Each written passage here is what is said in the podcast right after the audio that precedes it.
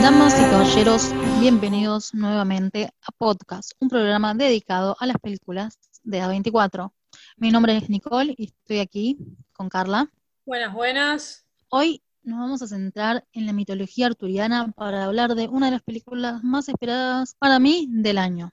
Nada más ni nada menos que The Green Knight. Nunca más accurate la introducción de damas y caballeros, ¿no? Porque estamos hablando de realeza, edad media, y literalmente el caballero verde es la peli de hoy. Muy bien dicho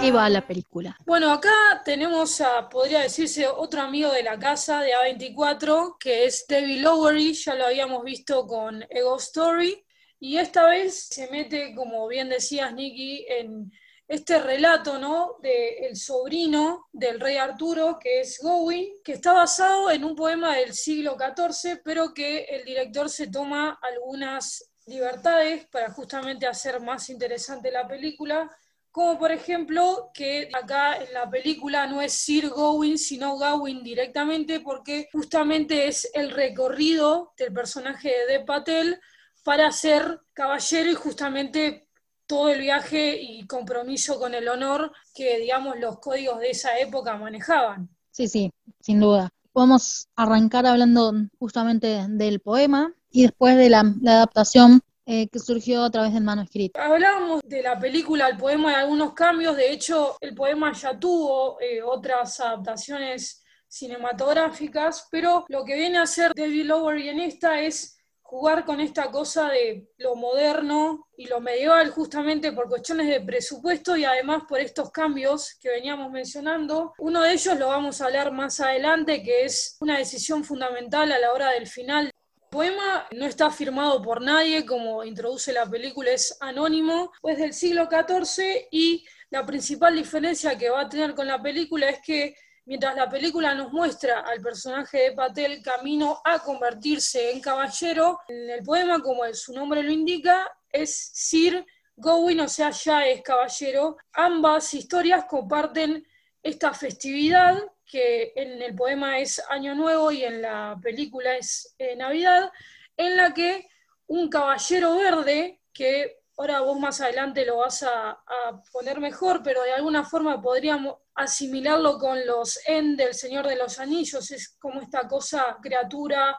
de madera, se presenta en la casa del rey Arturo que dato de color, todas estas referencias arturianas nunca están mencionadas explícitamente en la película. Sabemos que estamos en Camelot, pero nunca dicen Camelot ni el rey Arturo. Se presenta en la fiesta de fin de año y pone, digamos, este desafío reto que es que cualquiera de las salas se atreviera a desafiarlo, pero con la condición de que un año después él se iba a vengar con el mismo daño. No era necesariamente matarlo, si no podía hacerle un rasguño, que bueno, la película lo lleva hacia un extremo y el personaje de Patel inicia, digamos, este viaje y recorrido a convertirse en caballero, decapitándolo al caballero verde. Por lo que se sabe, la única copia de este manuscrito del siglo XIV eh, se encuentra en el Museo Británico, junto con otras piezas que se llaman Paciencia, Pureza y Perla. Este manuscrito fue traducido y adoptado por el señor Tolkien. Tolkien junto a Eric Valentin Gordon en el año 1925. Estamos hablando ya hace casi 100 años. Sí, de, hecho es medio casi como el Martín Fierro de los ingleses, onda, no hay chance de que siendo inglés no lo leas en la secundaria. Pero no solo esto, sino que es como una pieza fundamental para abrir y comprender quizás un poco la mente de Tolkien y este super mega universo que creó luego con El Señor de los Anillos, El Hobbit mismo. Sí, y el peso de las decisiones, ¿no? También lo veíamos a Frodo y con su gran viaje y todas las decisiones que tiene que tomar en el camino y acá Gowin, no con un anillo, pero con un objeto bastante, con bastante peso que ahora vamos a, hablar en profundidad, también tiene que recorrer y encontrarse con gente en el camino para enfrentarse con su destino, básicamente. Y eso mismo que sucede en El Señor de los Anillos es lo que sucede en esta película. Estamos refiriéndonos justamente al camino del héroe, porque sin duda lo que están haciendo sus protagonistas es el mismo recorrido que conlleva una responsabilidad bastante grande, como diría Spider-Man, en donde el héroe recorre todo un camino desde un punto para lograr otro objetivo. Igual con esto que vos decías de responsabilidad, creo que es clave ver cómo nos introducimos al personaje de Patel, que básicamente está de fiesta con, digamos, el personaje Alicia Vikander, que es su prostituta favorita, es él. Él quiere, digamos, ser parte de la corte del rey Arturo, que es su tío, pero mucha responsabilidad con esto que vos decías no asume. De hecho, acá viene como la otra gran clave del comienzo de la película, que es la madre de Gowin, que es Morgana, que de alguna forma tiene que meter mano para que el hijo se encamine. Claro, ¿a, qué costo está haciendo eso y, y por qué? No solo verlo desde la perspectiva de que quizás quiera ayudar a su hijo, sino también como que no le gusta nada que esté Rey Arturo al mando. Claro, no sé si no le gusta porque es su hermano, pero es eh, Claro, decir medio ya tu, tu, momento terminó. De hecho, los dos reyes, cuando los vemos ahí en el trono, están casi en un estado de, decrépito. Y bueno, a la madre no se le ocurre mejor idea abrir la puerta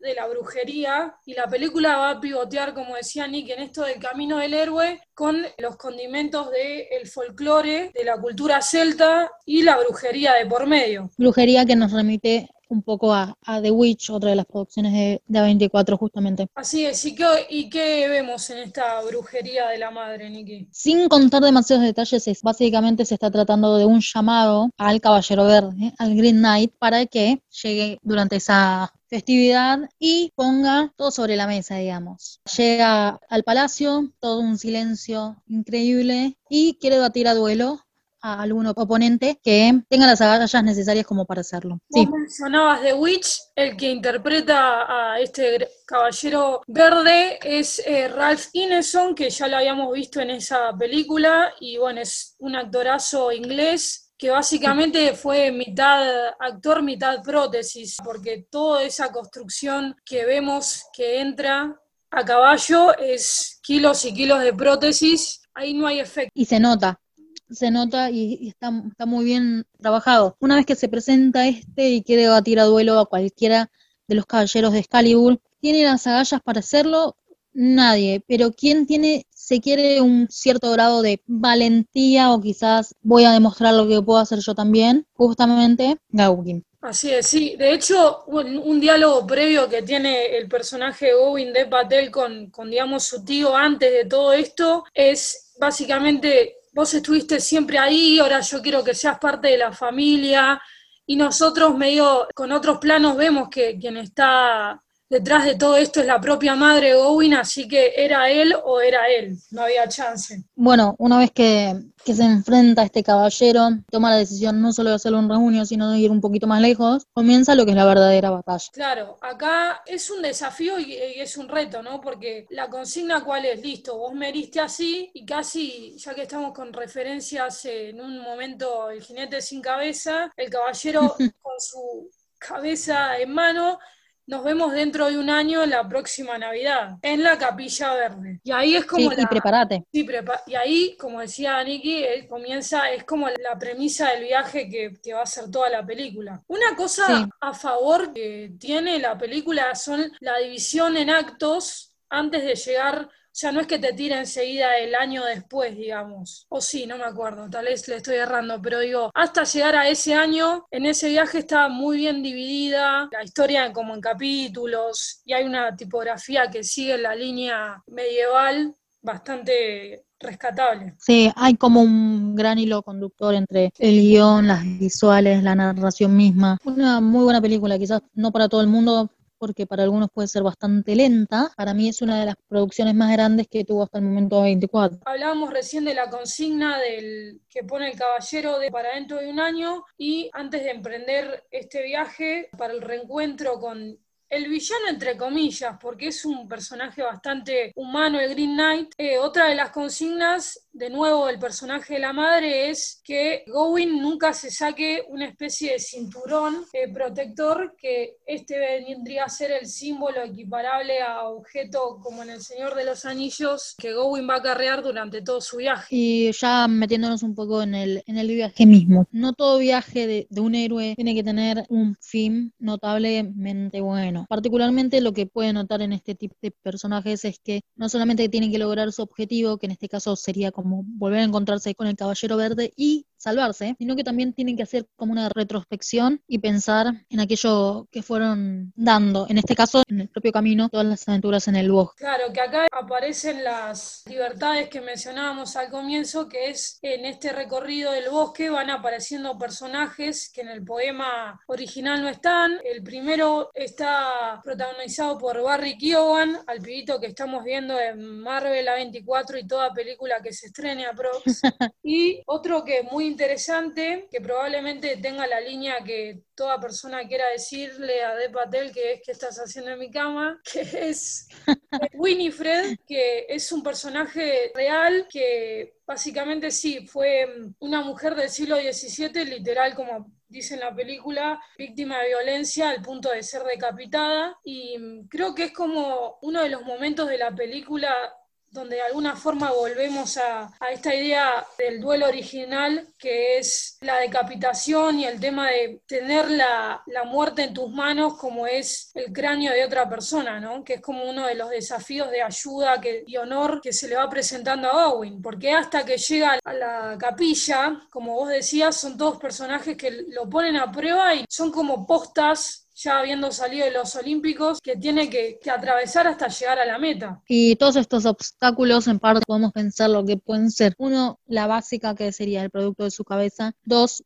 la brujería y el engaño, que es debido a esta iniciación que tuvo, tuvo la madre, el Green Knight se lo está devolviendo mucho más fuerte, está jugando con su cabeza, le está imponiendo miedo a nuestro héroe, que en realidad puede ser un poco héroe, un poco antihéroe, porque no cumple las expectativas y ni tiene las características justas para ser un héroe, pero que sí quiso demostrar que tiene la valentía como para poder serlo. De hecho, está, está bueno esto que vos mencionás porque no sé si tanto es antihéroe, pero es alguien que estaba cómodo en sus privilegios, ¿no? Como digo, soy parte de la realeza, pero al ser sobrino del rey no tengo tanta responsabilidad. Y digamos, la madre con este trato lo obliga a ponerse en el frente de la línea y ser consciente de los lujos y las responsabilidades de los lujos. De hecho, volviendo un poquito para atrás cuando se despide de su amada, que ahí de nuevo el típico conflicto de clases, alguien de la realeza con alguien de pueblo y más en este caso una prostituta, que es el personaje de, Alicia Vikander, que le da como, ¿qué vendría a ser? Como una especie de, amuleto que hace ruido, digamos, y es como el signo de, compromiso entre la relación de los dos y mucha bola no le da si bien se lo lleva. Así que es como este juego de tengo privilegios, pero no me quiero hacer cargo de las responsabilidades que estos traen, digamos. También es como una, especie de, amuleto de protección. Sí, igual el literalmente amuleto de protección es el, cinto verde. Sí. Con ese cinto no hay golpe que te pueda tocar, es la despedida de la madre. Qué casualidad que sea verde aparte. Sí, sí, faltaba un, un pañuelo abortero y estábamos, ¿viste? Bueno, veníamos diciendo de los personajes que se le aparecen en su Odisea y uno de las criaturas que medio en el universo animalesco de A24, ya que estábamos con The Witch y la gaviota de Lighthouse, la de, The Green Knight es el zorro. Está bien, ¿no? Nivel de efecto, digo, es bastante creíble, ¿no te parece? Sí, sí, sí, no, no solo en ese momento, también un poco más adelante con el gigante. Es, es una película que se filmó, el rodaje fue todo en, en Irlanda, si no me equivoco. La otra mitad fue una mezcla de efectos especiales con paisaje real y creo que eso funcionó más que bastante, para mí funcionó muy bien porque es como decís vos, se ve real y lo que se tiene que ver como fantasía, se ve como fantasía sin exagerar. Igual, ya que lo mencionabas, lo de los gigantes tal vez me resultaron raros porque eran como muy humanoides. Digo, cuando vemos el primer plano a uno, es como tal vez si hubiera sido una simple silueta hubiera funcionado mejor, pero sí tiene el balance justo que además estas cosas que vendrían a ser no reales, digo, porque si bien es algo fantasioso el, Green Knight, digamos, no había efectos ahí, digamos, era prótesis, pero quiero decir que lo que fue creado con efectos está mostrado en la medida justa entonces uno no tiene mucho tiempo a discernir, digamos, si está bien logrado o no. Es como que uno lo ve y lo cree. Sí, tal cual. Bueno, linda escena la de los gigantes. Ya ahí vendríamos a estar al más o menos la mitad del, viaje, casi. Sí, y esa creo que es como una de las escenas más relevantes, o más acción, si queremos llamarlo, porque es un, digamos que es una odisea, como mencionaba vos, un viaje bastante que lleva su tiempo. Igual, si lo ponemos en, tiempo, casi un año, desde que se encuentran. Claro, y me resulta como un recurso interesante que no sabemos bien la fecha en la que él sale, ¿no? La contada de días y digamos nivel calendario en la película aparece recién el 21 de diciembre sea, es muy breve, o sea que mucho tiempo no sabemos cuánto le tardó a él el viaje, pero sí una adversidad tremenda, no solo al personaje, sino ya que vos mencionabas Irlanda, la vestimenta de De Patel es, digamos, bastante livianita y todas las ráfagas de viento en el paisaje y la inmensidad de esas montañas eran reales y se la tuvo que bancar. Así que había ahí como un heroísmo actoral, no era armado. Y la siguiente parada, y tal vez donde vuelve la figura de la madre y las sospechas de la brujería, es esta gran mansión a la que él cae nivel oasis.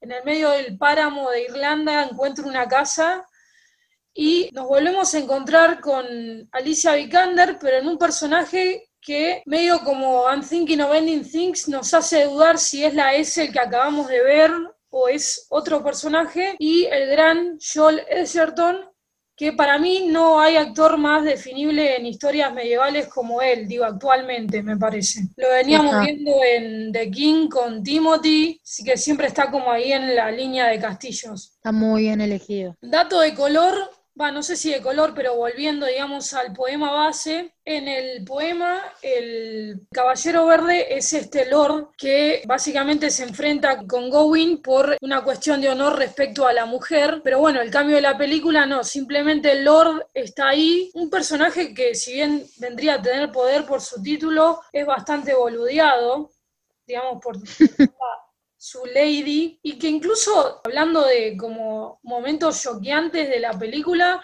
no sé si me choqueó más los gigantes o saltando un poquito para adelante, el beso que tiene Nelly de Patel fue como, ¿what? ¿Estoy viendo bien? Está, sí, sí, como me parece que nos equivocamos de película. Una despedida bastante deconstruida, por así decirlo. Fiel a, a 24.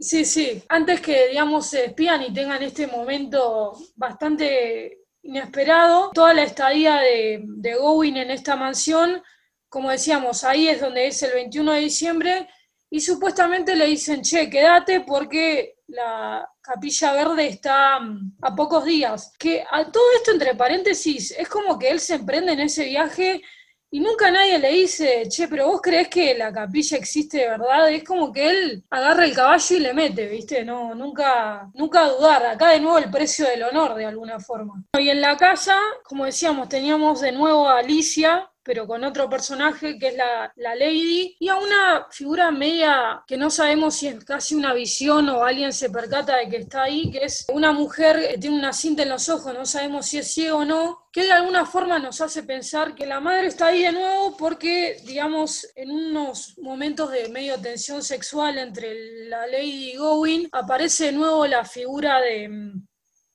de este cinturón protector, y ahí decís, alguien que ya vimos vuelve a, recordarle a Owen el tema del cinto y estamos a nada de que llegue a la, capilla. Es como bastante sospechoso que no sea la madre porque es como el último recordatorio antes del encuentro final. Entonces, pero no, ahí creo que funciona la idea de, que va recorriendo la película de ambigüedad y de no contar demasiado, simplemente mostrar. Sí, y, tomando esto que decís de, la ambigüedad, que es lo que pasa ya con la película en sí, como que te retrata algo y a la vez no, como que el personaje está haciendo algo, pero a la vez no se sabe si son los otros son reales, los otros personajes, claro, ¿no? Son reales ya cuando él está en el viaje o solamente es un encanto. También estas mismas decisiones de querer ser un héroe caballero y a la vez no tener ni siquiera la capacidad como para hacerlo, ni, ni nada que se le parezca. Claro, claro, porque es la voluntad, pero a la vez él no quiere dejar mucho de lado su,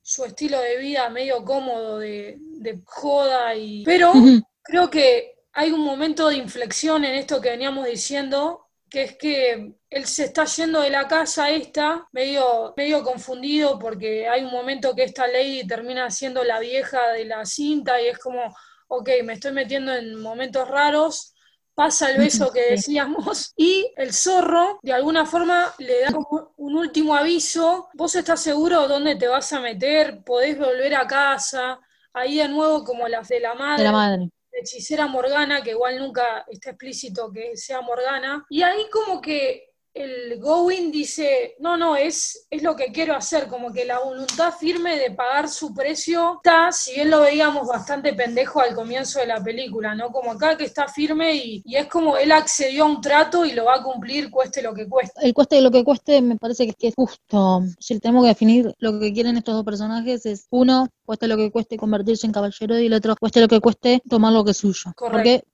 Básicamente ese fue el aviso que dio al comienzo. Y si hablamos de cueste lo que cueste, podemos también mencionar aspectos quizás más visuales y no tan narrativos como es un cueste lo que cueste esta mezcla que, mencionamos antes de efectos visuales con la misma fotografía y el escenario natural. Quedó excelente y el cueste lo que cueste también esta elección de colores siempre completamente distintos. Una mezcla de, no sé, de sueños oníricos y, y, otras cosas, lo cual me parece súper raro también, porque también es bastante ambiguo. Quiero mostrarte algo fantasioso, pero a la vez quiero meterle color, pero a la vez quiero que siga siendo algo de fantasía, sin efectos y sin demostrar lo, típico que podría ser el dorado en los caballeros y cosas por el estilo, que es lo que estamos acostumbrados en otras historias como el rey Arturo, sin ir más lejos, u otras. Sí, de hecho, esto que vos decís que hay un balance entre los paisajes puros, la Irlanda aprovechada al máximo, lejos del dorado son colores bastante opacos, pero después tenés como estos momentos abruptos donde hay el bosque se tiñe de monocromático como hacia el final con esta niebla amarilla, y decís, bueno, acá está como el aspecto indie casi rozando lo neón, y de nuevo cambia y tenemos esos interiores a pura luz de vela, y sí, con esos colores opacos, pero con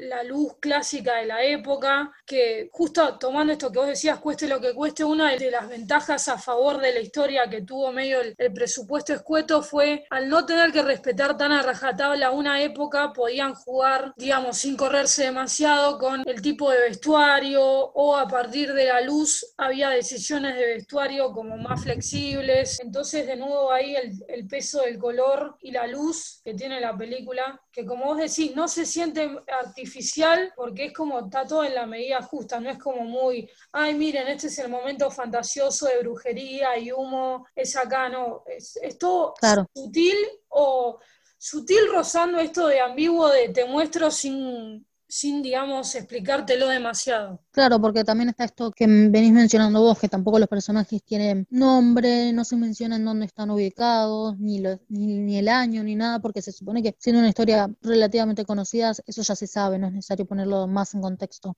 Ya que estamos hablando de colores, tal vez resulta clave irnos un poquito para atrás de nuevo a la casa y ir al monólogo que tiene el personaje Alicia como la Lady, que tiene un peinado bastante Star Wars, ¿no? Entre paréntesis, bastante princesa. Natalie Portman, pero que básicamente le dice a, a, Owen esta idea de verde, que es vida, pero a la vez significa podredumbre. El verde es lo que aparece cuando el rojo de la pasión se va medio como palo al matrimonio que tiene. Y ahí yo de nuevo creo que es como un poco la madre, ¿no? Que se siente como una especie de pictonisa que le está diciendo su destino por última vez al hijo y juega con todas estas metáforas de los colores que vamos viendo. Medio que él se queda como escuchando y a la vez tampoco sospecha que sea la madre, ¿no? Porque es como también con esto de que menciona la pasión y lo que vamos a ver al final en los últimos momentos que él está en la casa, está como tensión sexual que él piensa que es, es él, pero no es, es él. Bueno, y esto de estar como con la mujer del Lora, como toda una cosa ahí, pero es como uno de los monólogos, no sé si no es el único monólogo que de alguna forma explica, pero sin explicar tanto,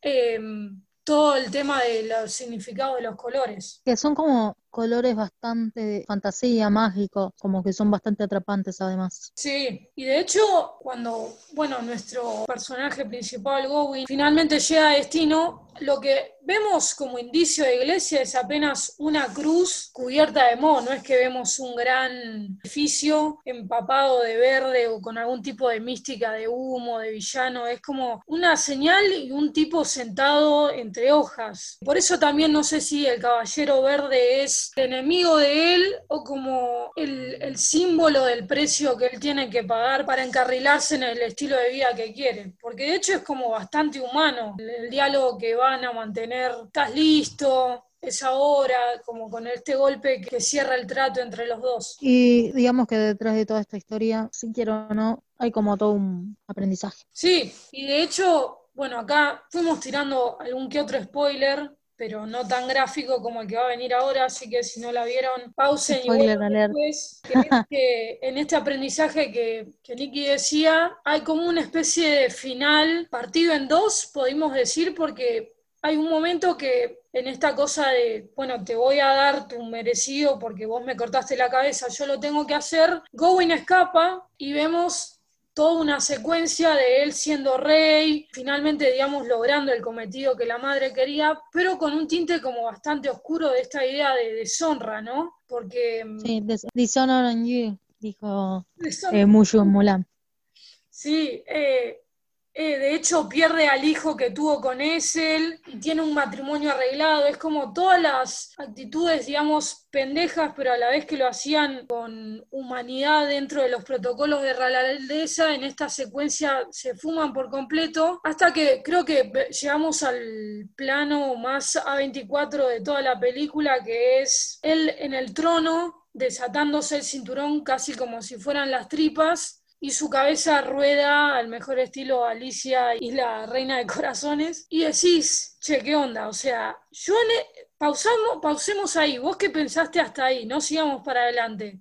Yo pensé que de alguna forma se lo había cortado, no lo vimos y él, digamos, se la mantenía en el cuerpo porque nunca se había desatado el cinturón. Pensé eso enseguida. Sí, en parte sí, eso puede ser porque, como mencionamos antes, el amuleto de protección, pero por otro lado puede ser que quizás todo eso fue como el último flash antes de, morir. Claro, con esto que dice Nicky, rueda la cabeza y enseguida volvemos a esa escena en la capilla verde y ahí le dice, dame un segundo, se quita el cinturón y dice estoy listo y ahí finalmente hay un apagón, ¿no? No vemos más nada, creo. y es como la, toda esa visión bastante oscura y sin códigos que vemos en esa secuencia de él siendo rey, es de alguna forma esta idea de, bueno, me, elegí vivir, pero deshonrando todo, digamos, mis votos de caballero, que era lo que aspiraba a ser. Cuando el zorro lo intenta disuadir y él dice, no, voy a ir, cueste lo que cueste, digamos, desprenderse de esa protección de la madre y toda la brujería, es como que muere de buena fe, o sea, muere en un lugar que, digamos, su reputación, o al menos lo que él aspiraba, porque nunca al morir no termina siendo caballero, está intacta, es morir con honor. Es como el, alma de la película, sí, morir con honor, y me parece que es muy, muy, bien utilizada esas palabras. Vamos a armar un, póster con la crítica arriba. Sí, sí, es nuestro, nuestro póster intervenido. Y vos hace un rato mencionabas eh, que la peli no era para todos o que puede resultar aburrida, y creo que si el final no hubiera sido así, creo que tal vez me hubiera quedado con los de ese bando. De hecho, la cuarentena de alguna forma y todo este estreno retrasado favoreció a que la película creciera un poco más porque en ese tiempo de guardado en, la biblioteca el director la pudo editar y acomodar un par de escenas, sobre todo de la segunda mitad para adelante, así que creo que salimos favorecidos con tanta espera. Sí, sobre todo porque la habrá podido visualizar varias veces y habrá pensado, mira, la verdad que esto está medio flojito. Sí, él de hecho creo que decía algo así como que en el corte que, digamos, modificó, pensaba que tenía que durar menos y había como cosas bastante apuradas.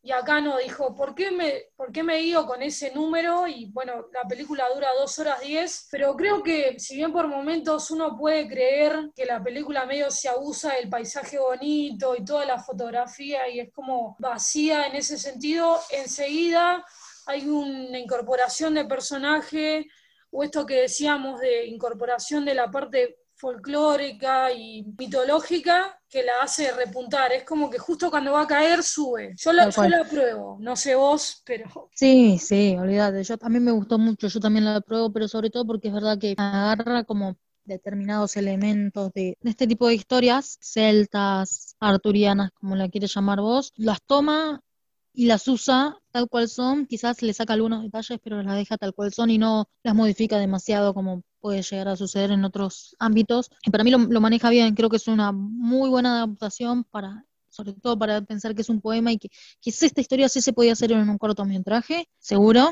pero que en una película tampoco falla y que es entretenida y está muy bien actuada también. Entretenida en el sentido que está bien narrativamente y argumentalmente quizás sí puede ser que haya como determinados baches, pero teniendo en cuenta esto que mencionas vos de, todo el cambio que hubo y, que se pudo volver a, a, ver y que la cortaron y qué sé yo, me parece que está muy bien. Y sobre todo para lo que estamos viendo hoy en día en cuanto a, cine y sus producciones, digamos que está bien que no es una idea original, pero sí es una adaptación, pero es una adaptación que conlleva ponerle el sello propio que es lo que hace el director. Y me agarro de esto para medio aportar una de las inspiraciones de la peli que fue María Antonieta de Sofía Coppola, por justamente esto que vos decís de estas grandes historias y grandes relatos cómo las haces interesantes. Y él decía que de la peli de Sofía tomó los primeros planos y aportarle como el, estilo y corazón propio, digamos, del director y no dejarse influenciar por el background cultural y de llegada que tiene, porque si no, literalmente terminás medio haciendo un documental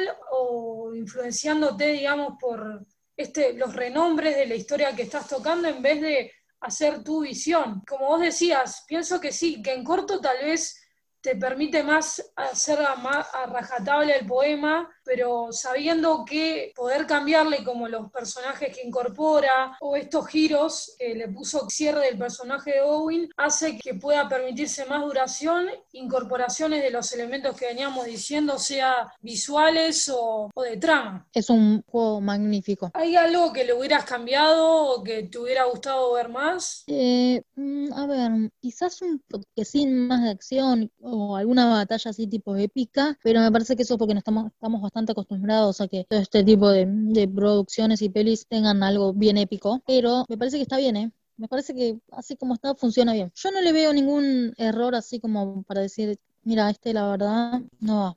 No, y además con esto que vos decís de historia épica, igual ver a muchos con espadas que tenemos incorporada, me parece que mostrarlo a él, digamos, en este viaje solo es como de alguna forma sacando, digamos, todo el universo de Arturo detrás, es la idea de, los grandes relatos y como, y más eh, de la realeza, que es que por más que uno esté en ese entorno, el peso y la obligación la lleva uno, digamos, es algo bastante individual. Digo así, vos pelees bien y tengas toda una mesa lavándote y cantando tus canciones, como dicen en la película, los conflictos internos y decisiones son individuales en todo el camino de Gowin. Es una muy buena referencia a eso, porque básicamente lo que estamos viendo también es una especie de conflicto interno que en base a ese se genera el externo que vendría a ser con el caballero y que tiene vínculo también con la madre, que es la que medio que arma todo esto. Pero el conflicto lo tiene él con la decisión de seguir o no, si, si, y todas las decisiones que va tomando en el camino hasta el final. Si realmente ya el comienzo de por sí ya está bastante conflictivo. Sí, sí. Quería agregar que es una película que lamentablemente no va a llegar al cine argentina, que realmente era una película muy buena para ver en cine, sobre todo por este despliegue visual y bastante épico. Si bien a 24 con sus pequeñas producciones nos tiene acostumbrado a una belleza increíble. En esta creo que hay un, manejo de producción y, foto y también sonido y efectos visuales que es digno realmente de una pantalla grande. Más allá de la historia en sí. ¿eh? Sí, sí, ni hablar. Son relatos que toman, que es como historias épicas, hay que verlas en un lugar épico como es la pantalla grande. Sí, sin duda. Y aparte, algo también importante es que está de Patel. Sí, ni hablar. Además, muy, actúa muy bien la intensidad de la mirada eh, que había, bueno, esto que decíamos de los primeros planos que tomó de, María Antonieta, y hay como bastantes eh, roturas de cuarta pared, ¿no? Sutiles igual, pero como que nos vuelve cómplice de su carga de alguna forma. Sí, sí. ¿Hay alguna escena o momento que te quedó grabado que decís acá es donde todo lo que venimos describiendo se luce al máximo? No sé si se luce al máximo, pero creo que un así como un frame mío favorito es al, comienzo, básicamente, que lo vemos a él en el trono ya como una predicción, ¿no? Mm. Sentado y prendido fuego a lo Midsommar y Hereditary. Sí, sí, sí. Visualmente es, es excelente, pero si tengo que hablar en tema historia y el viaje, me parece que la de los gigantes va como piña, va muy bien. ¿La tuya? También coincido con el comienzo, pero hay como una cosa de, representación de la oscuridad en esa secuencia que hablábamos de, visión. Le están por robar el hijo que él, que él tuvo con Essel y lo vemos canoso y ya vestido como rey entre las sombras, que bueno, ahí esto que hablábamos de la presencia de él pero así nivel como con paisaje, sí, creo que cuando levanta el hacha, que es de, creo, uno de los estilos que primeros que salieron de la película ahí en el Monte de los Gigantes, es como la inmensidad de Irlanda y ese respirar folclore es tremendo. Sí, es el, el folclore mismo y después está esto de quizás es una historia que no fue. Sí, sobre todo cuando son anónimos, que son como los grandes relatos o cuando los griegos, viste, que se dice si Homero existió o no, pero elegimos creer. Totalmente, como diría The X-Files. Sí, bueno, y el director va a saltar de presupuesto más o menos chico ahora a un gran presupuesto que es que va a tener a cargo la live action de Peter Pan. Así que ahí estaremos atentos y si ustedes quieren estar atentos a nuevos episodios y cosas que hacemos, pueden seguir, bueno, por acá en Spotify o en Instagram como secuencia doble. Así que hoy en este episodio lleno de realeza, damas y caballeros y gigantes, ¿por qué no? Eh, gracias por habernos escuchado y acompañado. ¿Por qué no?